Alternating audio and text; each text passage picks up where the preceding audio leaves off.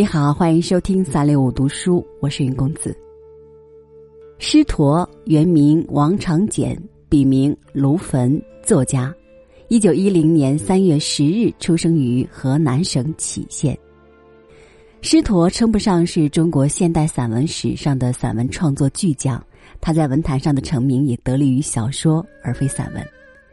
但是读了师陀的作品，会让人感觉到他是个滞留城市却未忘情于乡村的叙述者。他赋予平民百姓更多的关怀与热情，无论是写人还是写景，似乎都着重从平凡的人生中细细品味，寄予自己的人生理想。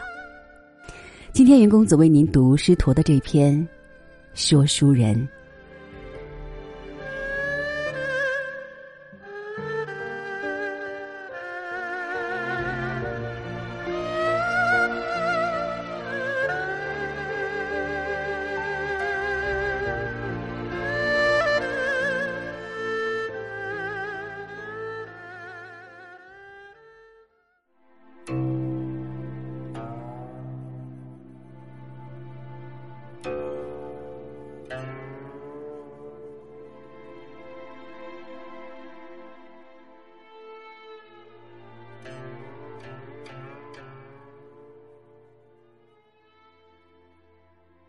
我第一次看见说书人，是在这个小城里。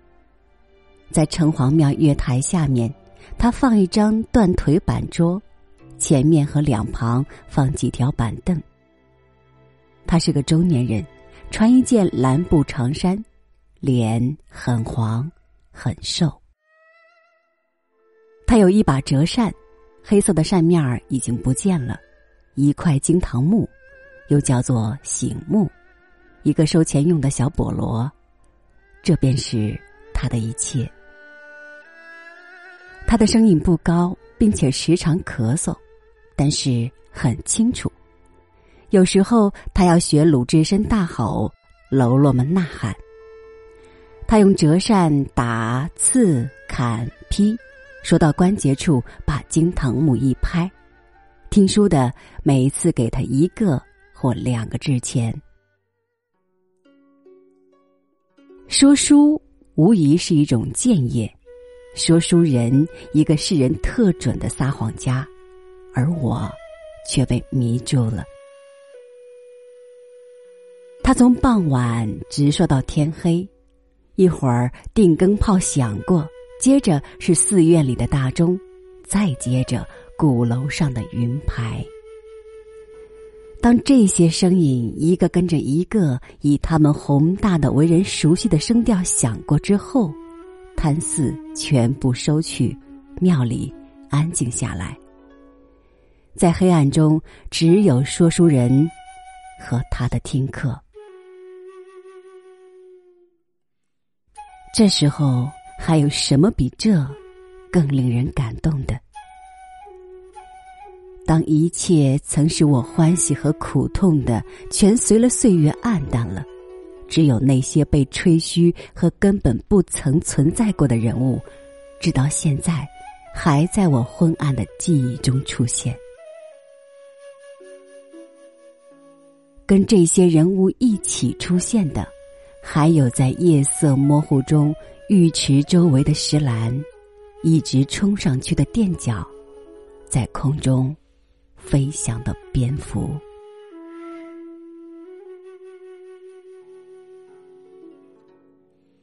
时光悄悄的过去，说书人所有的仍旧是那把破折扇，那块金堂木，那个收钱用的小菠萝。我每次到这小城里来，第一个总想到他，他比先前更黄更瘦。他的长衫变成了灰绿色，他咳嗽，并且吐血。见货他仍旧吼，但是比先前更衰弱。听书的也有每次一个或两个制钱，给他增加到三个，后来五个，再后来制钱绝迹，每次给他一个铜元。再再请八个，一个馒头的钱，还有六个，还剩四个，只剩三个了。哪位一动手就够了？时常将收到的钱数一下，他叹息日子艰难，让客人另外给他增加。他的老听客慢慢减少了，年老的一个跟着一个死了，年少的都长成大人，他们有了大人的职务，再不然他们到外乡去，离开了这个小城。最近一次，我到这个小城里来，到城隍庙里，在月台下面，原来说书人放桌子的地方，停着一个卖汤的。我感到一阵失望。城隍庙原先我们看来多么热闹，现在又如何荒凉？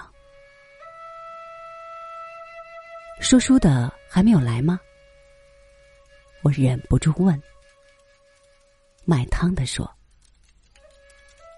他正害病，好几天没来了。第二天，我正在城外漫不经意走着，一副灵柩从后面赶上来，我停在路旁让他们过去。他们是两个扛手，另外跟着个拿铁铲的。你们抬的是谁啊？说书的。他们中间有人回答。说书的死了，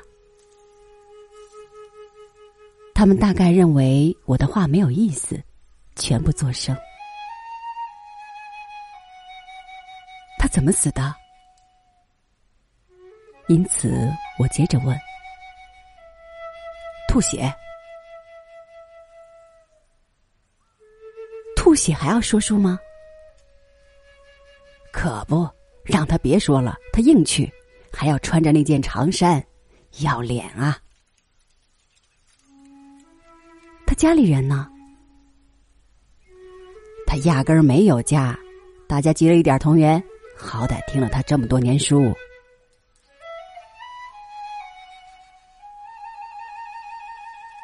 他们顺着大路到郊野上去，我跟在他们后面。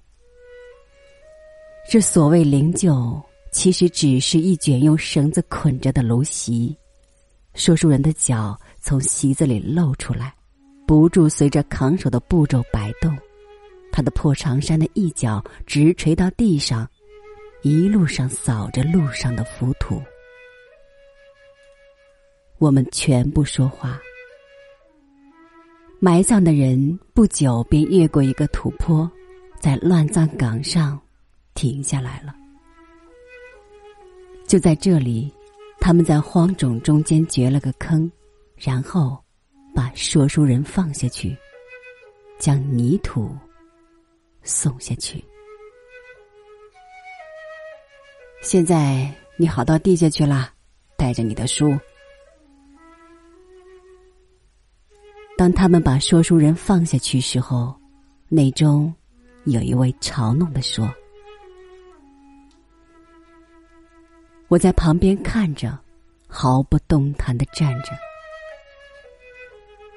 一点儿不错。说书人，现在你的确应该带着你的书到地下去了。可是，你可曾想到，你向着沉闷的世界吹进一股生气，在人类的平凡生活中，你另外创造一个世人永不可企及的。一个侠义勇敢的天地吗？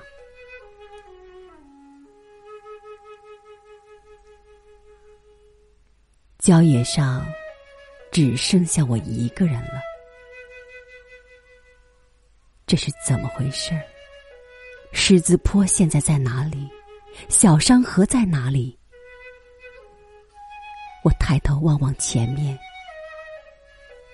这个小城的城外。多荒凉啊！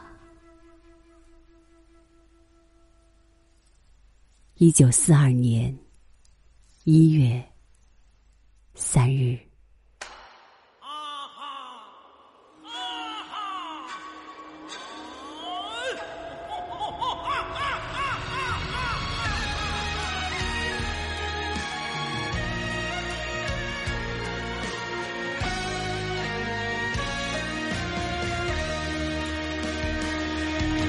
这一把纸扇。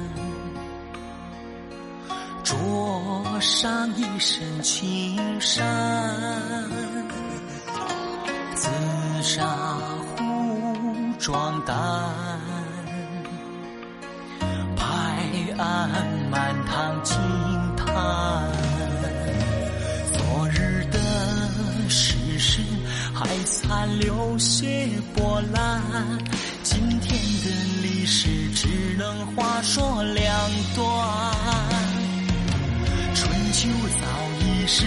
谁管天道好坏？莫输的良子，血泪代代传。